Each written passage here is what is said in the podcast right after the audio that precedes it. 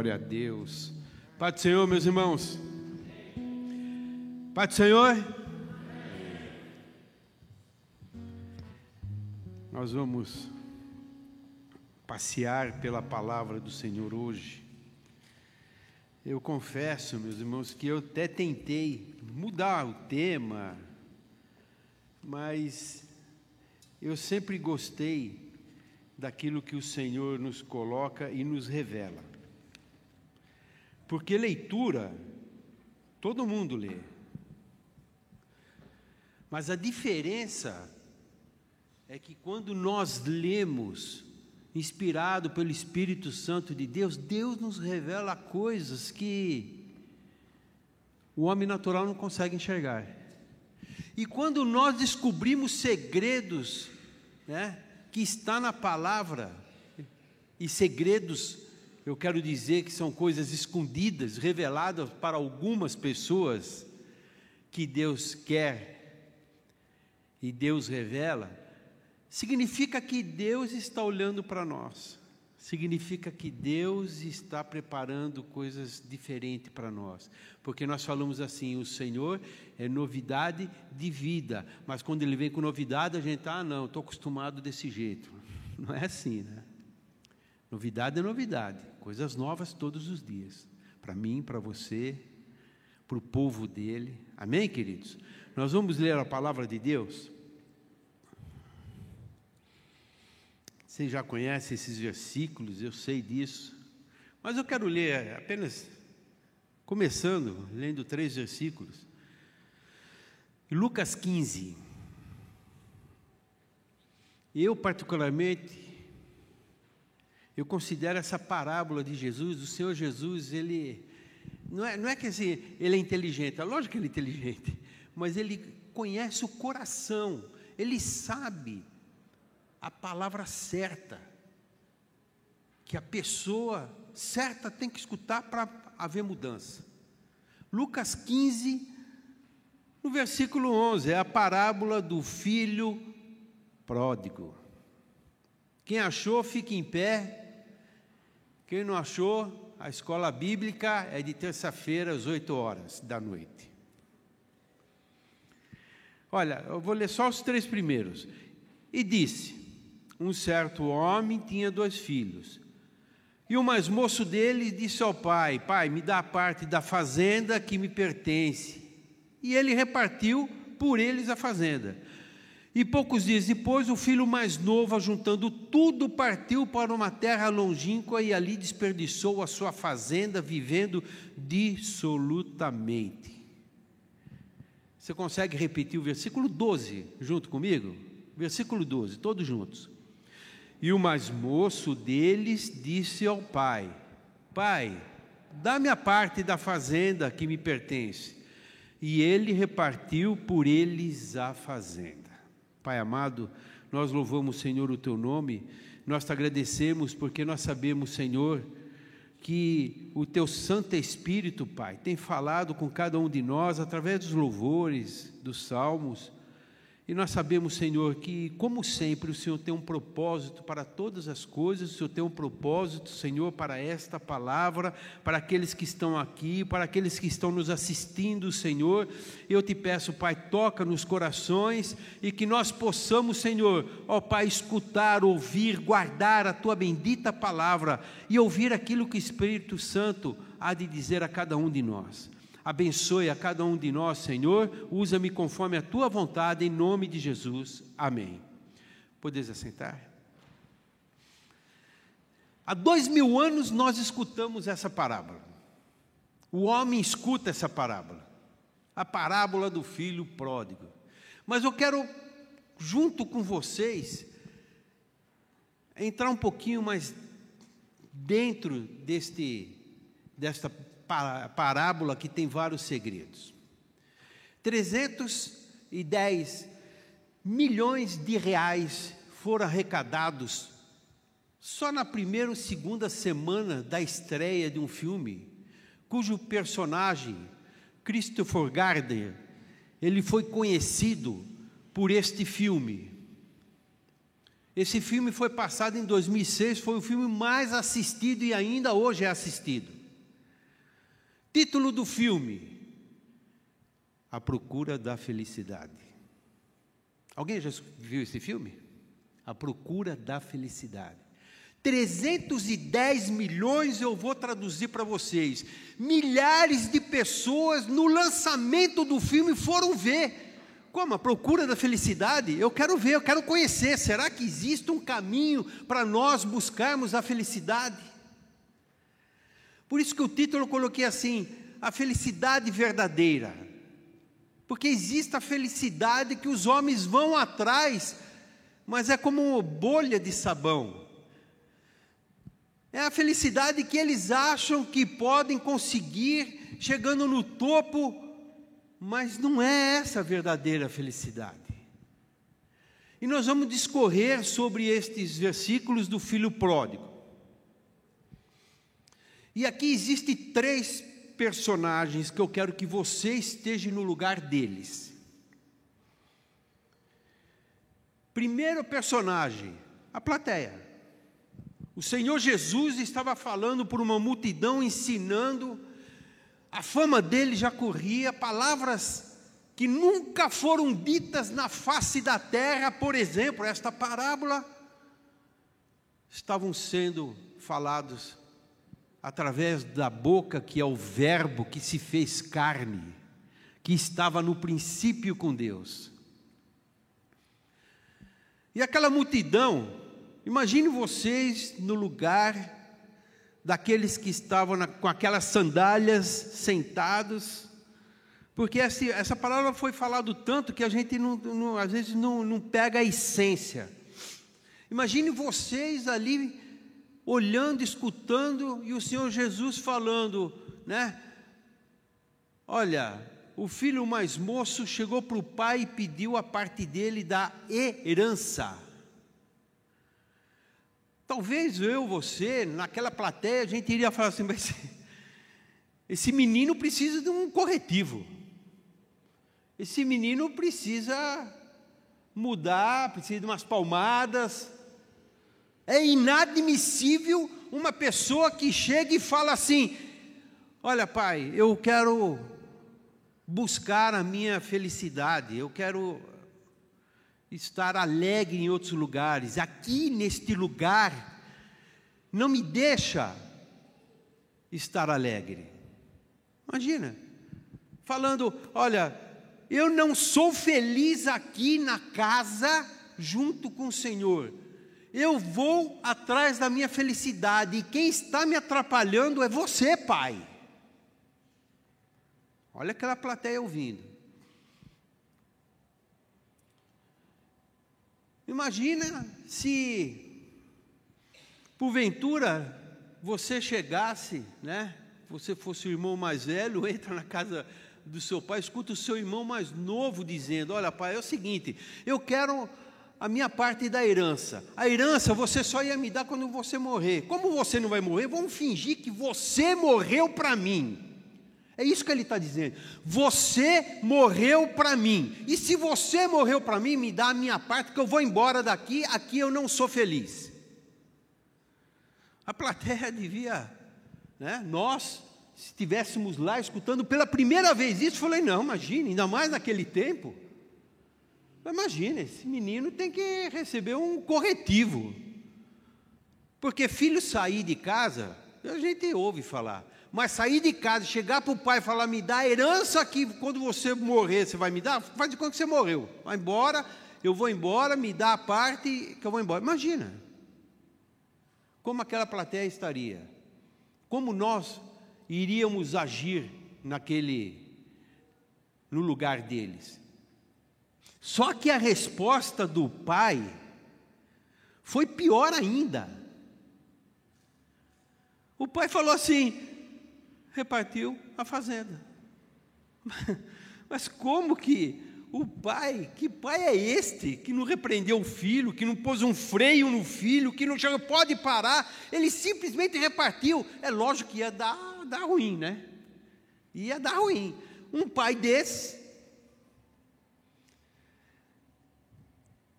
Mas Isso já aconteceu, se a gente vai no supermercado, imagine você no supermercado, está fazendo compra, aí você vê né, o pai, a mãe, com uma criancinha, e a criança fazendo escândalo. Acho que alguns já viu. E fazendo escândalo, se jogando no chão, eu quero isso, quero isso, os pais não fazem nada. Aí você fica assim, se fosse comigo, não seria assim. E aquele, aquela criança só faz aquilo porque o pai é conivente. Talvez a plateia, nós estaríamos falando isso desse pai. O pai é conivente. Também. O pai, em vez de chegar na hora, dar um freio, chegar e repreender, né, castigar alguma coisa, ele simplesmente parte a fazenda, tó. Isso é estranho para mim. Isso é estranho para você, é estranho para aquela plateia. Mas não é estranho para o Senhor Jesus. Sabe por quê? O filho estava à procura de uma felicidade que ele achava que era. Não é estranho, porque o Senhor Jesus está seguindo o mesmo padrão do jardim do Éden. É a mesma coisa, meus irmãos. Imagine agora nós lá no jardim do Éden, a gente vê um, né, uma moça se afastando, indo em direção a uma árvore, e antes o Senhor, Deus falou pessoalmente, dizendo assim: Olha, não coma, porque se comer, você vai ser extinto, vai vir a morte, e não tem volta. O que, que nós faríamos? Talvez nós faríamos assim, colocaria uma cerca elétrica né, em volta daquela árvore da vida, né, colocaria um anjo para guardar, mas não, o Senhor Deus deixou o caminho livre, e Ele só colocou, meus irmãos, o anjo com a espada flamejante depois. Isaías 55, 8, 9 diz assim: Porque os meus pensamentos não são os vossos pensamentos, nem os vossos caminhos, meus caminhos, diz o Senhor. Porque assim como os céus estão mais altos que a terra, assim são os meus caminhos mais altos que os vossos caminhos, os meus pensamentos mais altos do que os vossos pensamentos.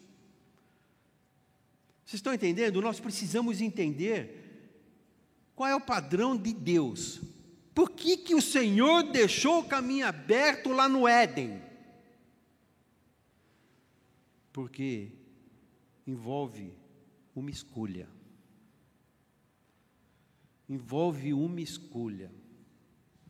Não podemos colocar culpa em ninguém, nós escolhemos.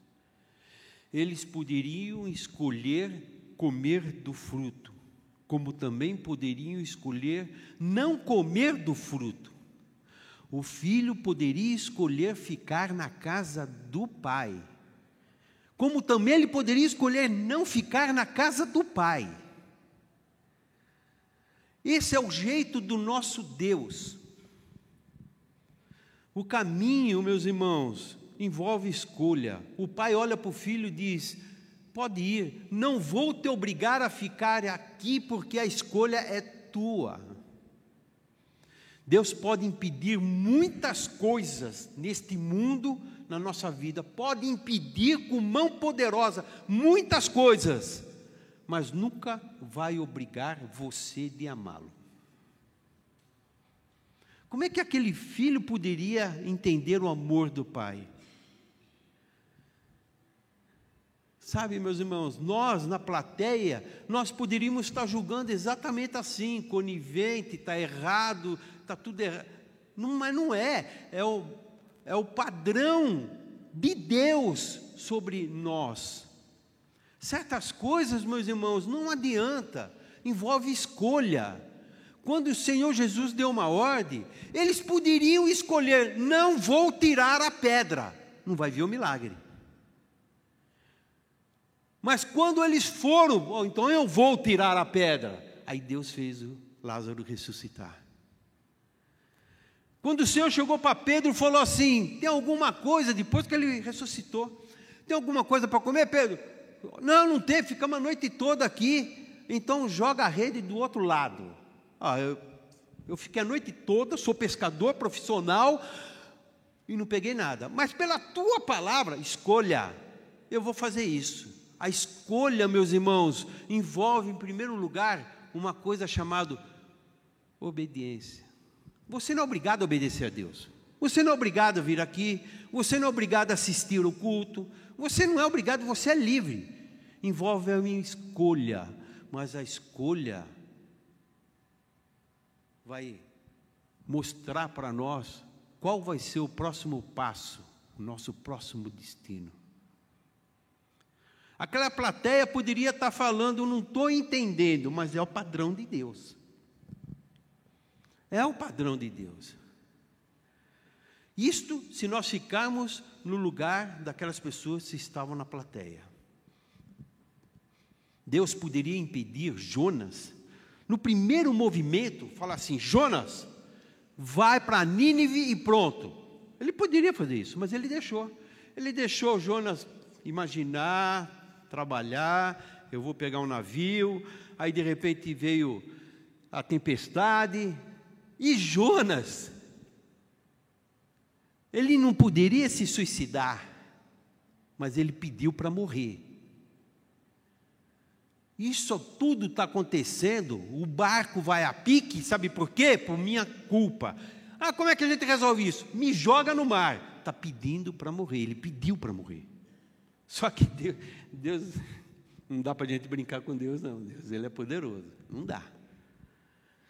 Quem poderia imaginar que o Senhor iria enviar um peixe grande, uns falam que é baleia, não, não importa, um peixe grande e ele ficar três dias dentro do peixe. E no fim ele foi levado e o peixe jogou ele aonde? Eu não sei se eu fiquei com pena de Jonas ou do peixe, porque o peixe estava engasgado. E o peixe jogou ele em Nínive. E lá ele aprendeu o que é amor, e Deus foi tratando com ele, e ele percebeu que Deus é amor, Deus ama o pecador. Não eu era pecador quando Deus começou a me amar. Eu era desviado, desviado não, né? Porque eu não eu era errante nesse mundo, e eu sabia que Deus me amava. Sabe por quê, meus irmãos? Muitas vezes eu passei por perigo até de vida. E se hoje eu ainda estou vivo aqui, é porque o Senhor me guardou desde antes de eu não conhecer o Senhor.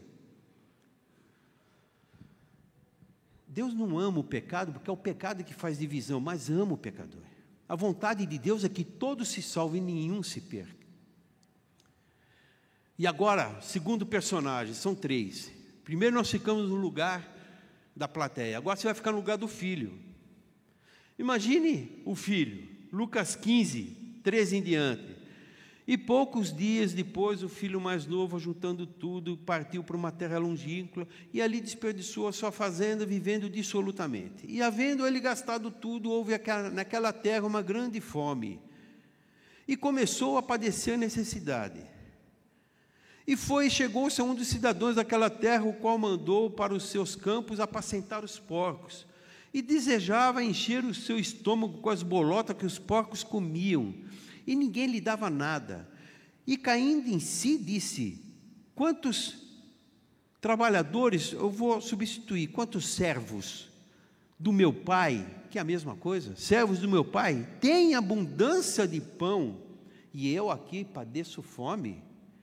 Levantar-me-ei e irei ter com meu pai, e dir-lhe-ei: Pai, pequei contra o céu perante ti, já não sou digno de ser chamado seu filho, faze-me como um dos seus servos. Às vezes nós estamos na casa do pai e nós não damos o devido valor. Se coloque no lugar do filho. O filho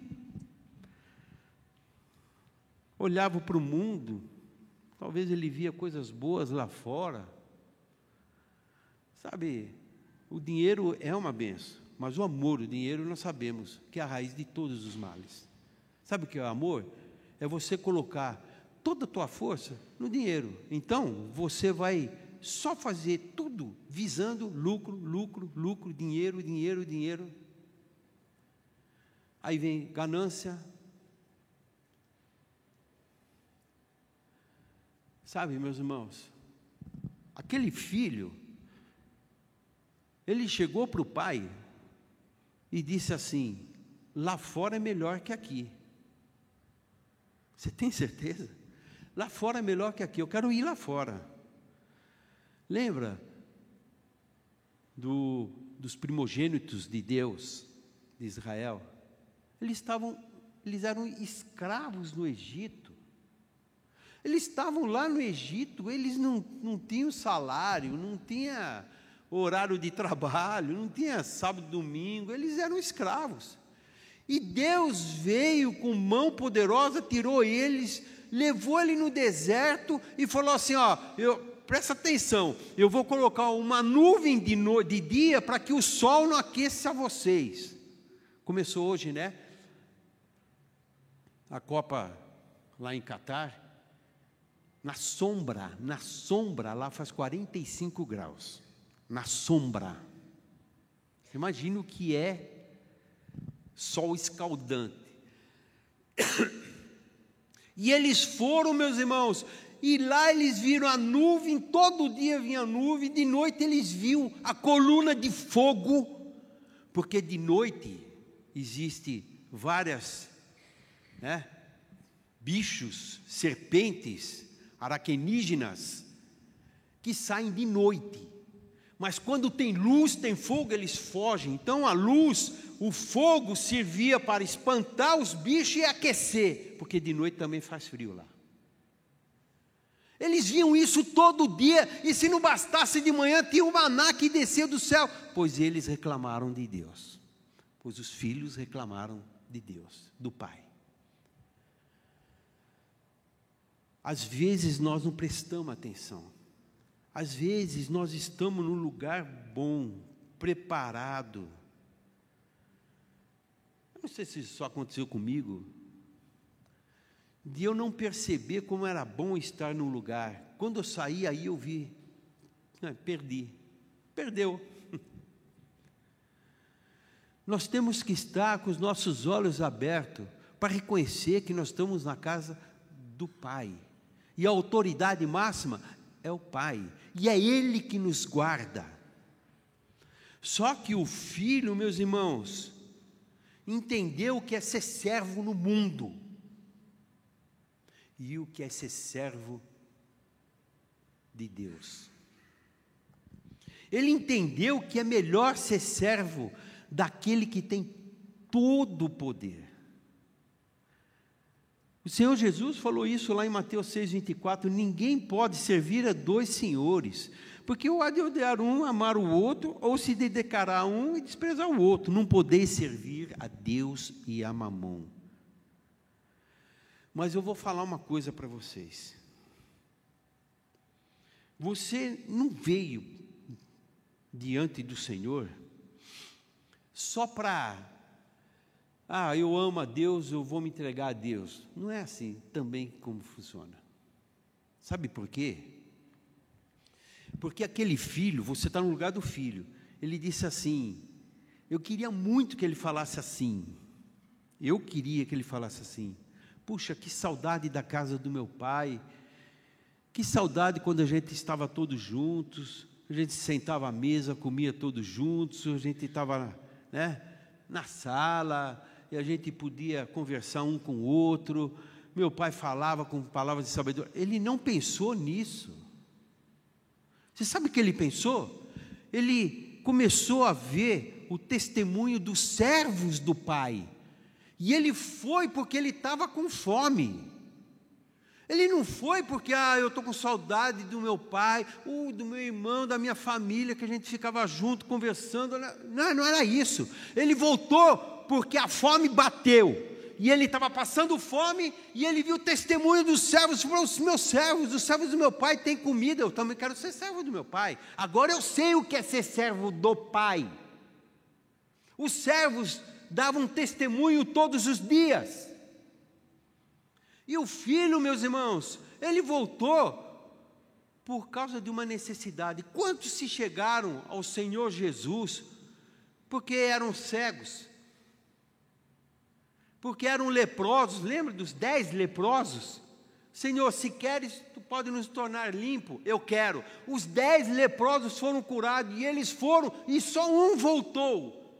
E o Senhor Jesus questionou: Ué, cadê os, os outros nove? Só você que voltou para dar glória a Deus?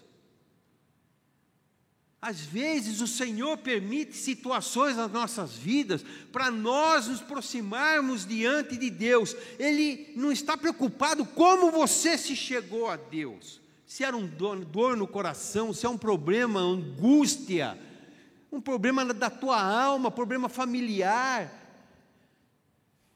Mas Ele se, se importa por que você ficou. E se você ficou, é porque existe o amor de Deus. É porque você viu que o amor foi maior daquilo que você imaginava. Você veio para buscar talvez uma cura, uma solução, é, um vazio, mas você chegou diante de Deus e viu que Deus tinha muito mais para te dar. Nós, no lugar do filho, o filho voltou, meus irmãos, porque estava com fome, mas quando ele voltou, sabe o que aconteceu? O pai mostrou o grande amor que ele tinha por ele. Isso constrangeu o filho. Isso constrangeu o filho. E sabe o que acontece, meus irmãos? Ele só voltou por causa da lembrança dos servos do pai. E agora nós vamos falar do terceiro personagem, esse terceiro personagem, meus irmãos, nós vemos que ele é diferente. Talvez a gente não dava muito importância, mas diz assim, Lucas 15, 21 até 24: E o filho disse: Pai, pequei contra o céu perante ti, já não sou digno de ser chamado seu filho. Ele estava dizendo assim: os servos dão testemunho eu quero o pai desses servos aí. Vou traduzir. Eu quero o Deus daquela vida ali. Eu quero, será que alguém pode falar? Eu quero o Deus da minha vizinha, do meu colega de trabalho. Eu quero aquele Deus ali, é diferente. É diferente. Mas o pai disse aos seus servos: ele foi buscar uma coisa, olha o que ele recebeu. Nosso Deus age assim conosco. Trazei depressa a melhor roupa, vestilho, pondo-lhe um anel na mão, põe as sandálias nos pés, trazei o bezerro cevado, bezerro preparado, matai-o, comamos e alegramo-nos todos, todos porque este meu filho estava morto e reviveu, tinha se perdido e foi achado e começaram a alegrar-se. O filho mais novo estava descontente, porque queria buscar a felicidade que ele achava que existia aí fora. O filho mais velho só não foi embora porque ele não teve coragem. Que se ele, ele podia chegar para o pai e falar assim: Olha, eu só não, eu não tive coragem, mas eu também estou descontente, quero buscar felicidade. O pai, por sua vez, é claro que o pai se entristece. O pai se entristece por um pecador. A vontade de Deus é que todos se salvam.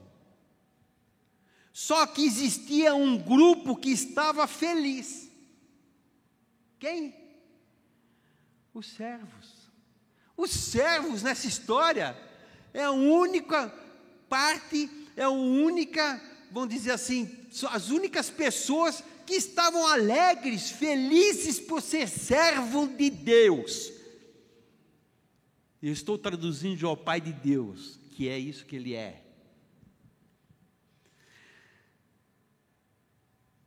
Nós escutamos há dois mil anos que o pai chegou e colocou o anel no filho, pôs a roupa, pôs a sandália, foi lá na cozinha, matou o bezerro, começou a fazer o churrasco. Foi isso que o pai fez?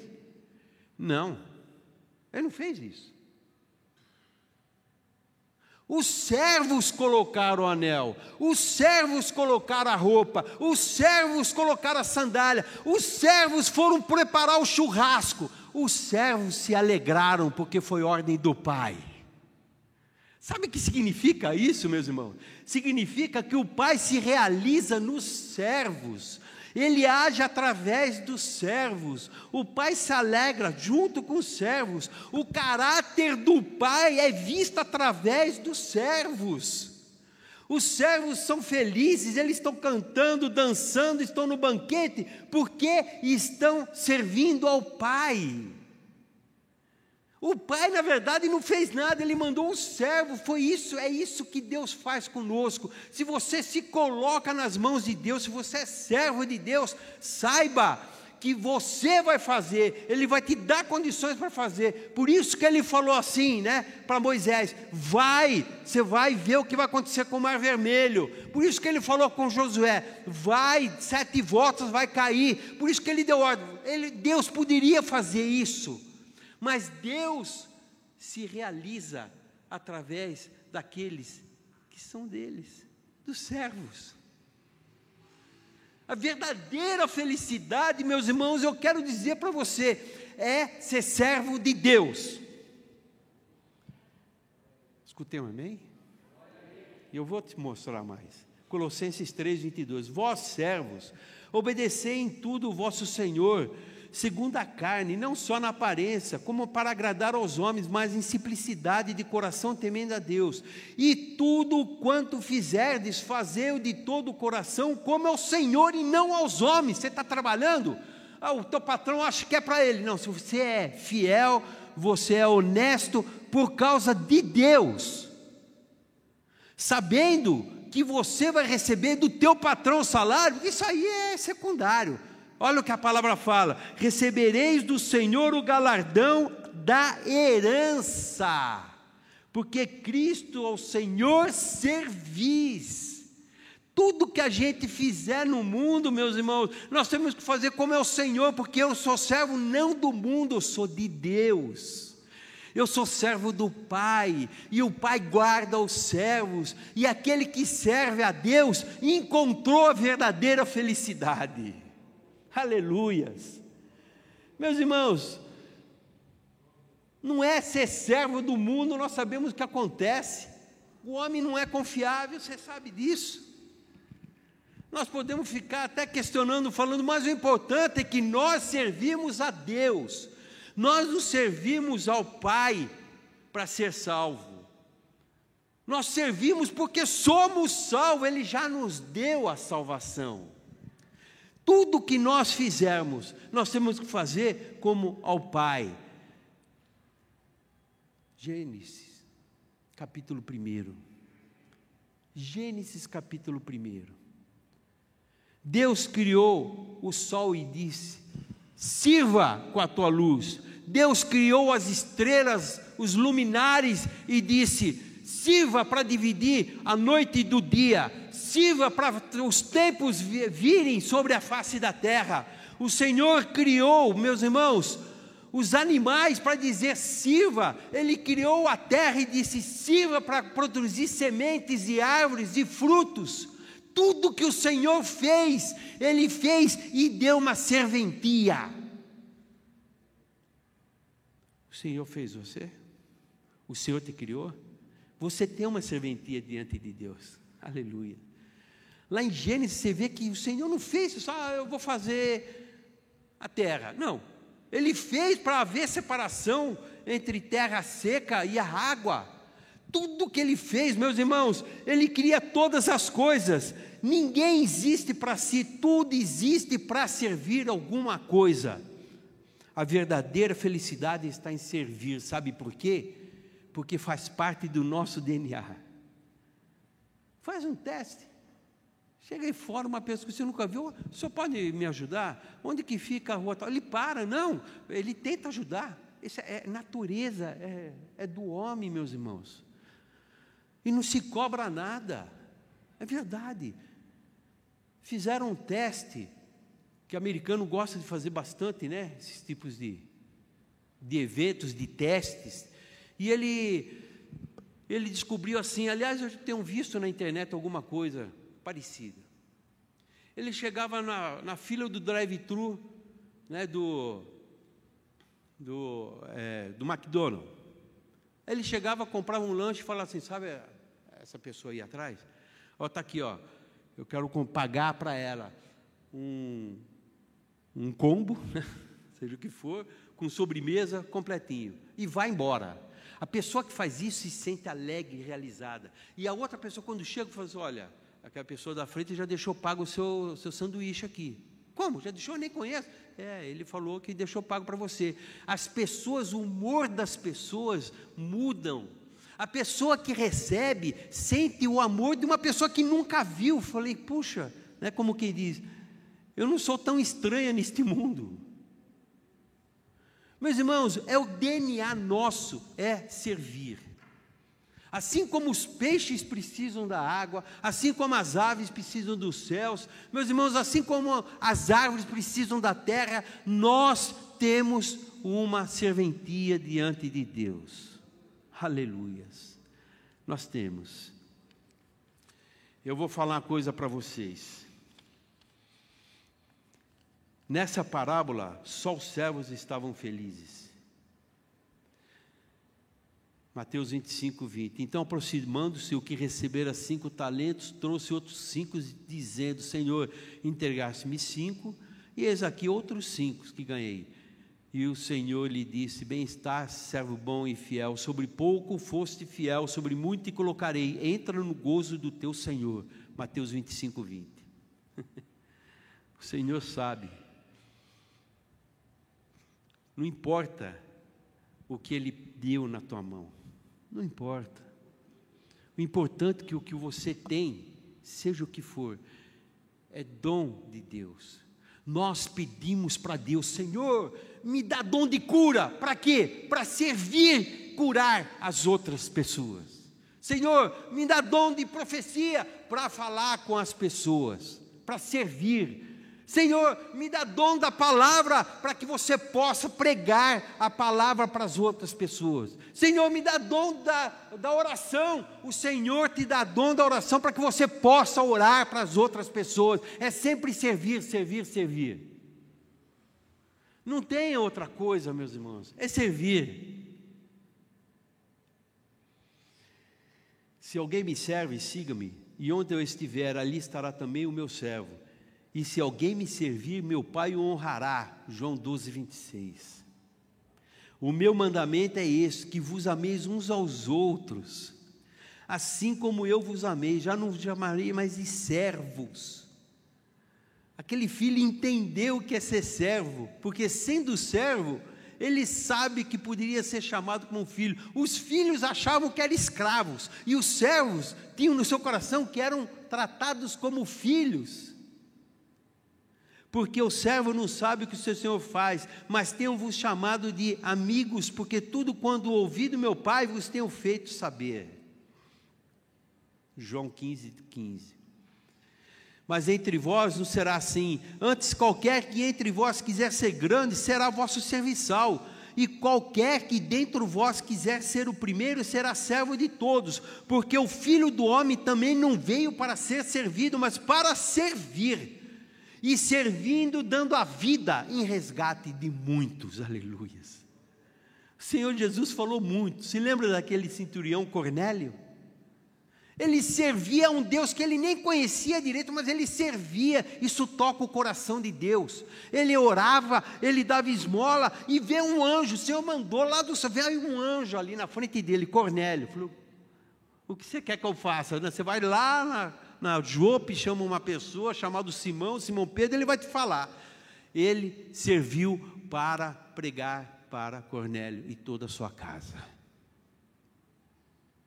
Meus irmãos, Paulo falou assim: ainda que eu menos seja amado, eu continuarei a amar e me desgastar por vós, servir. Sabe por quê, meus irmãos? Quando tudo que a gente faz nesse mundo, nós estamos fazendo como a Deus, e se você fizer a Deus, é Deus que vai te dar a recompensa e o galardão da herança. Mas, como alguém pode ser feliz só servindo? Como alguém pode encontrar a verdadeira felicidade só servindo? É difícil, né? É difícil mesmo. Sabe por quê, meus irmãos? Eu vou falar para vocês. Sabe por que, é difícil? Porque a nossa natureza pecaminosa, esse coração do velho homem, não entende isso. Ele quer sempre, como quem diz, eu vou servir, mas quero levar vantagem. Sabe? Por isso que eu digo, nós temos que mudar o nosso coração. Nós temos que mudar o nosso coração. E quando nós falamos coração aqui, não é um músculo de carne que bate, tum, tum. Não, não, não é isso. Quando a gente fala mudar o nosso coração, é mudar a nossa mente, o nosso jeito de pensar. Porque se a gente pensar como o mundo, você não vai servir, sabe, na mais pureza, como servindo a Deus, você não vai servir. Você vai servir sim, mas ao mundo. Tem muita gente servindo de várias maneiras, menos a Deus. Como a Deus fazendo. Por isso que o Senhor fala assim: se você der um copo d'água para um desses pequeninos, você está dando para mim. É como que você desce para mim. Nós temos que mudar o nosso coração. Romanos 12, 2: E não vos conformeis com este mundo, ou seja, não tome a forma do mundo. Você não vai entender o que é servir a Deus. Você vai se sentir o filho pródigo. Você vai se sentir o filho mais velho. Você vai poder estar na igreja, mas você está como filho mais velho. Não vos conformeis com este mundo, mas transformai-vos pela renovação do vosso entendimento. Para quê? Para que você possa experimentar qual seja a boa, agradável e perfeita vontade de Deus em vossa vida. Aí você vê as pessoas acontecendo, algumas pessoas falando com você ao seu redor, você falando, não é possível, isso é Deus. Já aconteceu isso com você? Alguém chegar para você, falar alguma coisa, e você começa a perceber, falando, nossa, Deus está falando comigo. Através de uma pessoa, através de uma conversa, não importa, Deus usa qualquer um para falar com você. Nós temos que estar assim, como servos para encontrar a verdadeira felicidade. Eu poderia até dizer assim: alegria em servir a Deus, ao Pai. O Senhor Jesus falou assim, e Jesus respondeu: Meu Pai trabalha até agora, e eu trabalho também, João 15, 17. Para terminar, olha que ele fala: levantou-se depois da ceia depois que ele ceou, Deus que estava na terra, que nasceu aqui como nós, como homem, o Deus que tinha todo o poder, ele ceou e falou: Este é o novo símbolo do Novo Testamento. E depois que ele ceou, meus irmãos, levantou-se da ceia, tirou as vestes, e tomando uma toalha cingiu-se. Depois pôs água numa bacia e começou a lavar os pés aos discípulos e enxugar-lhes com a toalha que estava cingido. E Pedro chegou e falou assim: Não, eu não vou permitir que o senhor faça isso, então você não tem parte comigo. Ah, então me lava o corpo inteiro. Não, você já está lavado pela palavra. E terminando, vós me chamais de mestre e senhor, e dizeis bem, porque eu sou. Ora, se eu, Senhor e Mestre, vos lavei os pés, vós deveis também lavar os pés um dos outros, porque eu vos dei o exemplo para que eu vos fiz, façais vós também. Nosso Senhor Jesus fez isso por nós, para nos ensinar. Ele fez isso para mostrar para mim e para você. Você vai ser alegre servindo. Eu louvo a Deus porque quando tem um evento, chama o pessoal, todo mundo vem aqui, de um jeito ou de outro, cansado, mas vai e começa a servir, meus irmãos, e nós vemos o fruto do trabalho daqueles que servem. E as pessoas estão alegres, as pessoas estão contentes. Esta é a verdadeira felicidade. Sabe aquele negócio? Estou me sentindo útil. Não é que é útil, é o seu DNA é o coração transformado, é a mente renovada. Quer ser feliz? Sirva como servindo ao Senhor. quer ser feliz nessa história, seja como servos, porque Deus vai se realizar naquilo que você for fazer e que Ele for mandar. Amém, queridos? Vamos ficar em pé. Glória a Deus. Nós vamos orar a Deus. Se você ainda não tem um coração transformado, se você quer ser renovado, se você quer entender isso, nós buscamos tantas coisas. Antes de você buscar felicidade aí no mundo, busca servindo a Deus. Você vai ver como vai mudar a tua vida. Você está estudando, estuda como sabendo que o Senhor está olhando para você. Está trabalhando, você está sendo injustiçado, não tem problema. Deus está vendo também injustiça sobre a tua vida. Por isso que nós oramos um pelos outros. Isso não é um, um trabalho, não é um, sabe, como um CLT da vida, você tem que. Não. Nós recebemos oração e nós também oramos, porque nós juntos, amar uns aos outros, é o que o Senhor Jesus falou para nós. Porque quando ele subiu ao céu, ele disse: Pai, que eles sejam um, para ser um, eu tenho que sentir a, dor, a tua dor, você tem que sentir a minha dor, sem julgamento, porque ninguém aqui é santo, né, perfeito, que tenha condições de julgar uma outra pessoa. Nós não julgamos ninguém, nós oramos, nós clamamos, nós amamos, é o que o Senhor Jesus pediu para nós, para você. Amém, querido? Você pode aplaudir o Senhor? Vamos aplaudir o Senhor.